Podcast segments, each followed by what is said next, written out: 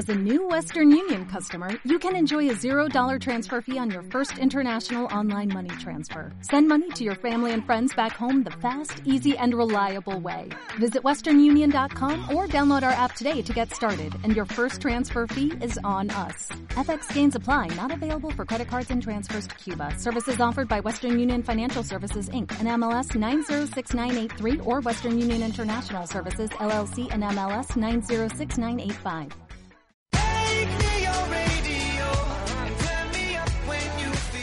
Esto es Ciencia en Estéreo, un espacio para difundir ciencia.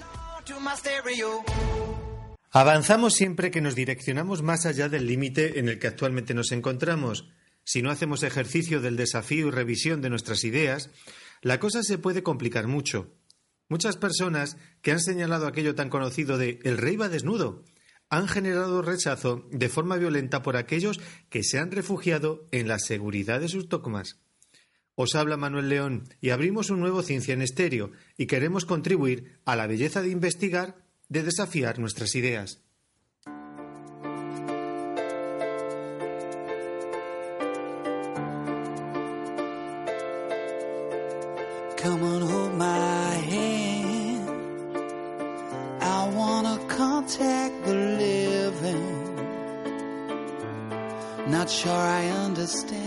La filosofía me pone de los nervios si analizamos el fundamento último de todo. Entonces todo cae finalmente en la nada.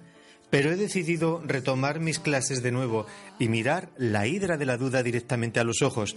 Y ello es bastante inquietante si se evalúan los valores de uno mismo. Hola Chantal, ¿cómo te llevas tú con tu hidra de la duda? Hola Manuel, pues a ver, procuro mantenerla equilibrada porque como nos dice el bueno de Ludwig Boltzmann, eh, me pueden conducir a quedarme sin nada. Correcto, has dado con la clave, Chantal. La cuestión está en el equilibrio de nuestros desafíos. Y parece que Boltzmann habitó un entorno muy hostil en la elaboración de sus trabajos y propuestas, como muchos. Y tanto, la cuestión llegó a que en 1906 terminó suicidándose ante el sufrimiento por la incomprensión de la época. Bueno, ¿Cuál era el asunto central? Pues que muchos de sus artículos fueron rechazados por el editor de una destacada revista de física alemana porque éste insistía en que átomos y moléculas eran herramientas convenientes, estrictamente teóricas, y no objetos que existieran realmente en la naturaleza. Vaya, y esto para el paradigma mental de la época, pues era una cosa bastante complicada de aceptar. De hecho, muchos de sus coetáneos les era muy difícil aceptar que lo que hasta entonces se consideraban leyes fundamentales de la naturaleza, como pues, el segundo principio de la termodinámica, pudieran tener una interpretación estadística, que es lo que forma la parte central del trabajo de este físico. Sin embargo, su propuesta con el tiempo se reveló como certera. Resulta triste pensar que pese pues, a los muchos detractores que tuvieran sus métodos estadísticos, en el año 1900 un joven físico alemán descubrió, gracias en gran parte a las ideas de Boltzmann, la ley de la radiación electromagnética emitida por un cuerpo pues, a una temperatura dada que explicaba el espectro de emisión de un cuerpo negro. Y esta ley se convirtió en una de las bases de la mecánica cuántica. Creo que estas cosas nos deben estimular a plantear nuestras propuestas, independientemente de que siempre habrá personas que por diferentes motivaciones las rechacen. Sí, una de las características generales del progreso es que casi siempre se construye a- en base a resistencias. Pues nada, aquí nosotros vamos a levantar esa resistencia, vamos a favorecer todo lo contrario. Y para que esta edición avance, tenemos que pasar a dar cuenta del resumen de noticias destacadas que nos has traído, Chantal. Lo llamamos Noticiencia.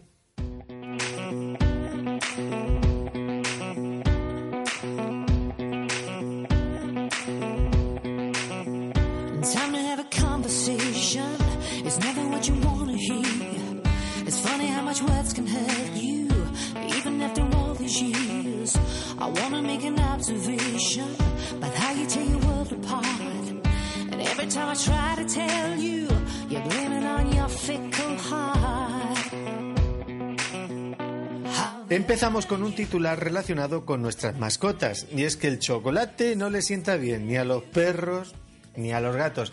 Y no es culpa del azúcar refinado. Pues sí, ya sabemos que solo debemos dar pienso a nuestros peludos compañeros. Sin embargo, en ocasiones es difícil negarles un pedazo de nuestra comida cuando te miran pues, con ojos de buenazos. Pues si lo que estás comiendo es chocolate, por muchos ojitos que te pongan, niégaselo, porque por tu culpa puede pasarse un mal rato, ya que para ellos el chocolate puede llegar a ser tóxico por culpa de la teobromina, una sustancia que no son capaces de metabolizar y que les produce malestar, aumento de la frecuencia cardíaca, les puede afectar el sistema nervioso, etcétera. Bueno, pues como dentro de nuestros oyentes habrá muchos que tengan mascotas, les pedimos que tomen nota del titular. Seguimos con una noticiencia que hace un par de semanas o tres generó muchísimos titulares. Descubierta la primera señal de ondas gravitacionales. Tanto para David como para, mí nos queda lejos todo esto de las ondas gravitacionales, pero la importancia del descubrimiento reside sobre todo en conseguir confirmar la teoría de ondas establecida por Einstein en 1916 y que abre un nuevo mundo de cara al estudio de la física. Pues si para ti y para os pilla lejos, imagínate para quién, a quién ahora mismo se está hablando. Vamos con esto. Los caballos pueden reconocer las emociones en los rostros humanos. Ya se conocía que los perros eran capaces de ello y a los dueños de las mascotas no les sorprendió para nada el estudio. Ahora con los caballos se repite la historia. Son capaces de percibir una cara de enfado como una amenaza, activando los mismos mecanismos que cuando perciben el peligro. Lo más sorprendente es cómo entre animales de distintas especies hay un entendimiento con respecto pues, a las emociones. Y este titular también se las traen. Desarrollan una impresora 3D capaz de fabricar una oreja, pero ojo, que funciona. Que funciona al menos en ratones. Hablamos del pabellón auditivo de la oreja externa que se ha impreso utilizando células cartilaginosas, epiteliales, etcétera, utilizando una estructura a base de agua que mantiene su morfología mientras consolidan como tejido. Al implantarla en ratones, el tejido se ha aceptado y ha seguido su desarrollo como otra parte cualquiera del ratón. Un descubrimiento que sin duda promete. Amén, Chantal. Con este titular tan prometedor cerramos el noticiencia de este programa y bueno, nos falta pues un elemento de este programa. David, que viene con el monográfico para hablarnos más tarde y bueno, pues tú y yo nos volveremos a encontrar en las recomendaciones, ¿no? De acuerdo. Bueno, pues damos paso a este monográfico. Hasta ahora, Chantal. Adiós.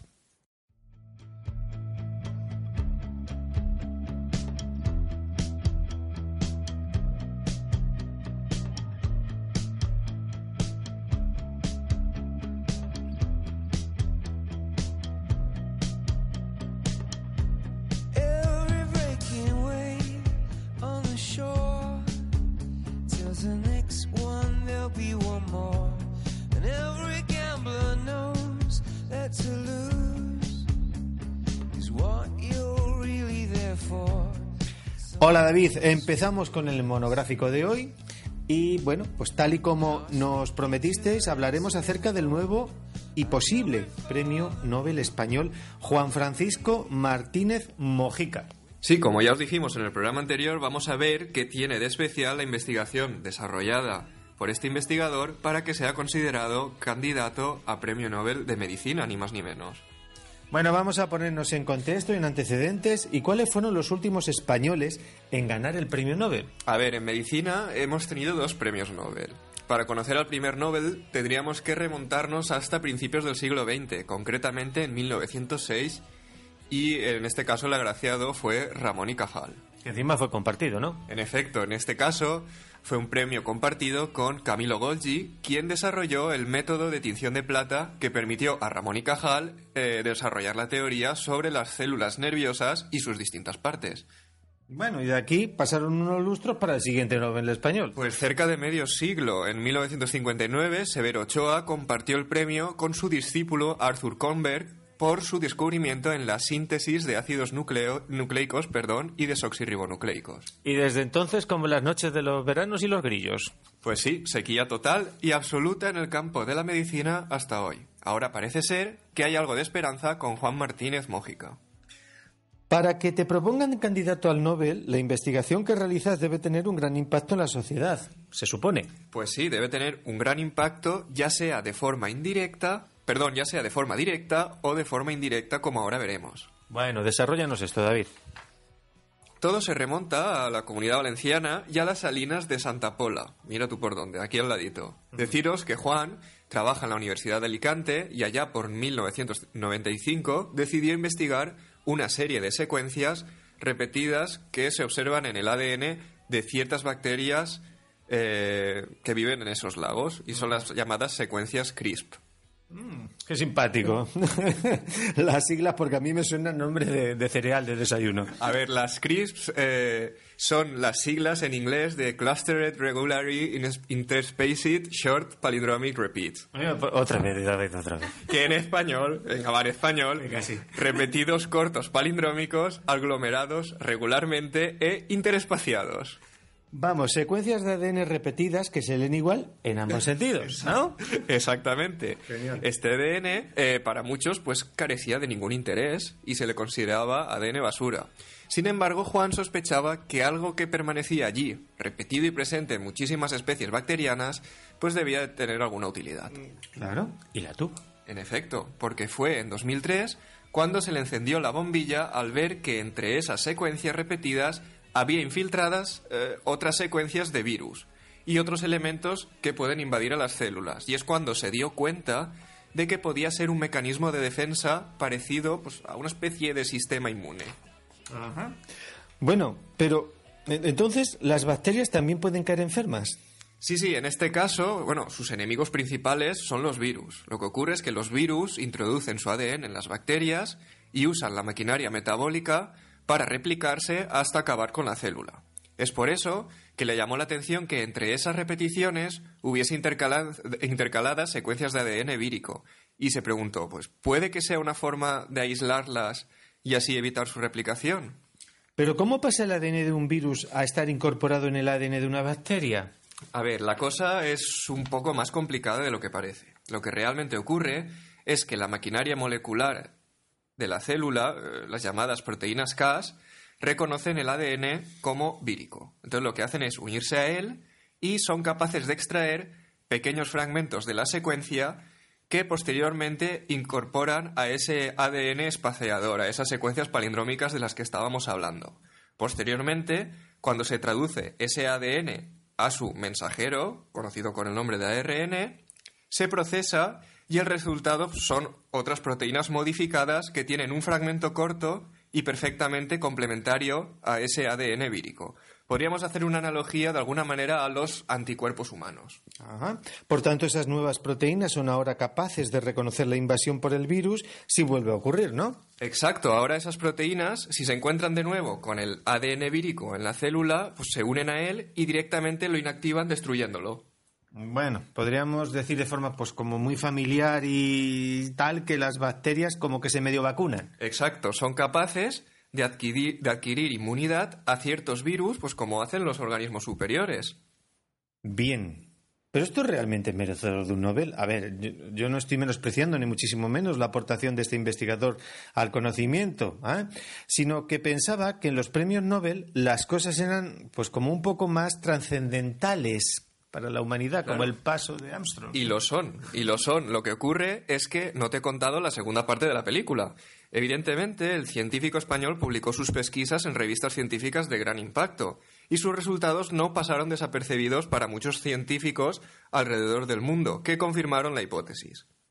Ajá. Bueno, pero por lo que me he estado informando, en las noticias de estos últimos días, el descubrimiento de este, de este sistema pues promete ser una herramienta muy potente para la cura incluso de algunas enfermedades. Sí, porque en 2012 un equipo de investigadores dirigido por Emmanuel Charpentier en la Universidad de Umea y Jennifer Doudna en la Universidad de California en Berkeley publicaron un artículo en Science donde convirtieron esa maquinaria natural en una herramienta para la edición de ADN y es aquí donde está la clave.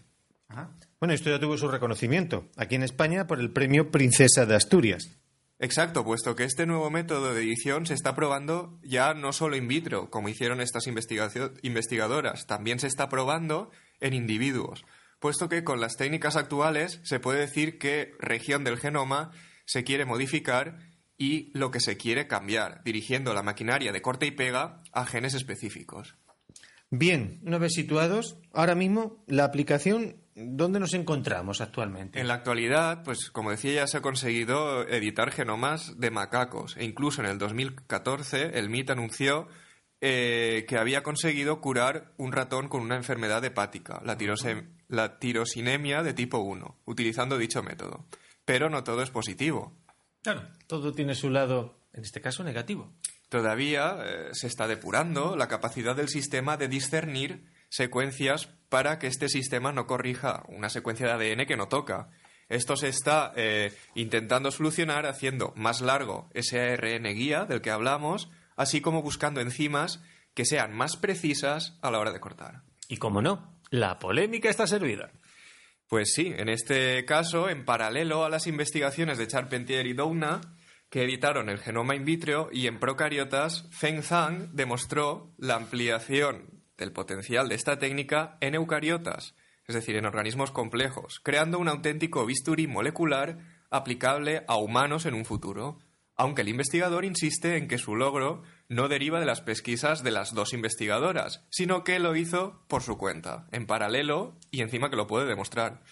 Lo que es evidente es que abre un mundo nuevo en este campo. Claro, la trascendencia eh, que muchos auguran es equivalente al descubrimiento de la técnica del ADN recombinante que ha permitido la producción de proteínas pues, en cualquier organismo, en grandes cantidades, pues, abriendo lo que se conoce como el campo de la biología molecular, pero también abriendo una guerra de patentes. Hablando de patentes, y ahora una duda que bueno, parece interesante. ¿Las patentes en investigación se hacen a título personal o a nivel de institución? En investigación, lo más común es que sean las propias instituciones científicas las que tramiten las patentes. Y aquí hay un choque de trenes entre la Universidad de Berkeley, representando a las investigadoras, frente al MIT, representando a Feng Zhang, siendo este último en registrar la patente. Sí, lo que está claro es que el que presenta antes la patente, pues se lleva el gato al agua.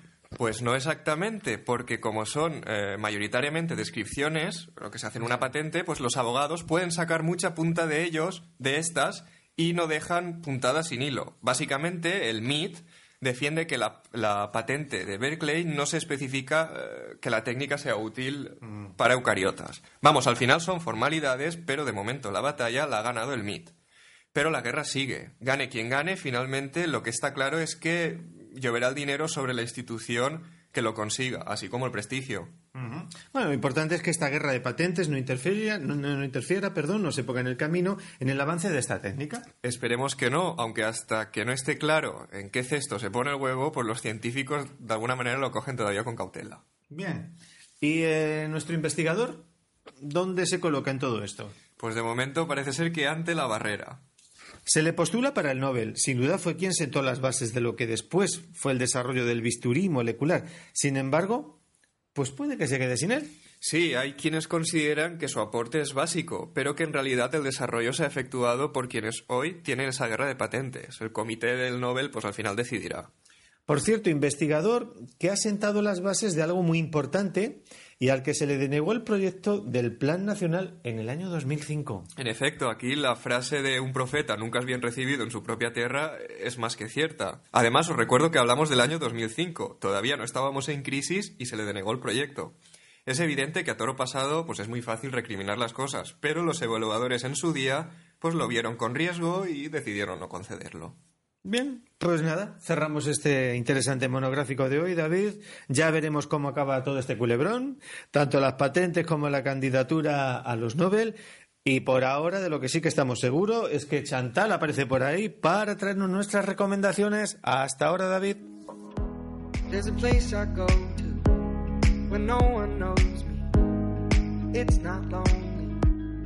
It's a necessary thing. It's a place made up. Find out what I made of. The nights I've stayed up, counting stars and fighting sleep. Let it wash over me. I'm ready to lose my feet. Take me off to the place where one reviews life's mystery. Steady on down the line, lose every sense of time. Take it all in and wake up that small part of me. Day to day, I'm blind to see and find how far to go. Vamos a ir explorando y desarrollando lo que nuestra compañera Chantal pues ha ido investigando y nos propone como recomendaciones. A ver, la primera, Manuel, una herramienta muy útil para aprender multitud de disciplinas, pues desde nutrición, pasando por mates, coaching, marketing, prácticamente de todo. Se trata del portal Miriada X, un portal de autoaprendizaje vía online donde la gente puede apuntarse de forma gratuita a muchos de los cursos que allí aparecen. Bien, por ampliar un poco, ¿están avalados? ¿Llevan control? Muchos de ellos están respaldados por universidades españolas y en algunos casos pagando una pequeña cuota el título tendrá reconocimiento oficial por parte de estas universidades. Nosotros os recomendamos que os deis un paseo por la plataforma y comprobéis si hay alguno que os interese. Genial, tomamos notas. Más cosas, Chantal. Viene la época de alergias con la llegada de la primavera y nosotros hace bastante hicimos un programa dedicado a ellas explicando el fundamento y por qué ocurre. Se trata del programa número 23 que podréis encontrar en el canal de nuestro podcast o directamente en nuestro blog buscándolo como alergias podcast o ciencia en estéreo alergi- alergias. Bueno, ya que estás por aquí, tienes que contarme esto de la aplicación tan rarita con la que estaba jugueteando David el otro día con el móvil. Se trata de una especie de Shazam, pero con plantas. Para los oyentes que no conozcan esta aplicación, lo que hace es grabar un fragmento de una canción que está sonando, busca en una base de datos y te da el nombre del artista y de la canción. En este caso, la aplicación PlanNet, con la que ju- jugueteaba David, actúa de una forma parecida, pero con plantas. Tú ves una planta o una flor, le haces una foto, le indicas a la aplicación si lo que has fotografiado es una flor o una hoja y ejecuta una búsqueda ofreciéndote género y especie de las posibles candidatas que siguen ese patrón, más o menos. De momento falla bastante aún, pero en algunos casos sí que se aproxima bastante o incluso llega a acertar. Muy interesante, sobre todo cuando se perfeccione para aquellos que les guste pues, salir al campo y descubrir lo que les rodea. ¿Algo más? Se acerca el Día del Padre, el Día de la Madre y la época sin duda de tener flores en casa, muchas veces naturales. En Biogenmol hace ya unos añitos os desvelamos que poner una aspirina en el agua del jarrón podía mejorar su duración. Y no solo os lo contamos, que eso pues ya lo sabía mucha gente, sino que además, como es nuestra costumbre, os explicamos el fundamento científico de esto. Como siempre, los enlaces al final de la entrada del blog de Biogenmol. Os animamos a comentar, a hacer sugerencias a través de Facebook, mencionarnos en Twitter, retuitear, en fin, todas las herramientas que tienen estas redes sociales a disposición y a compartir nuestras publicaciones para que lleguen a un gran número de lectores y oyentes. Y antes de poner el punto final y despedirnos, creo que para el próximo nos invitáis a un paseíto por el cole. A ver, ¿de qué va esto? Bueno, Manuel, a ver. Hablaremos del fenómeno del niño y de la niña. Ajá, muy simpáticos, por cierto, ¿eh? que están de actualidad. Por ahí va tu broma. Ajá, bien, bien. Bueno, pues nada, os remitimos a la sesión de cole del próximo, del próximo Ciencia en Estéreo. Y nada, chicos, pues a prepararlo. Hasta luego. Adiós.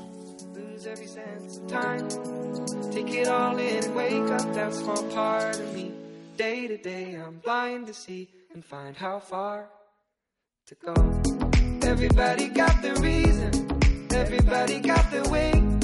We're just catching and releasing what builds up throughout the day. It gets into your body, flows right through your blood.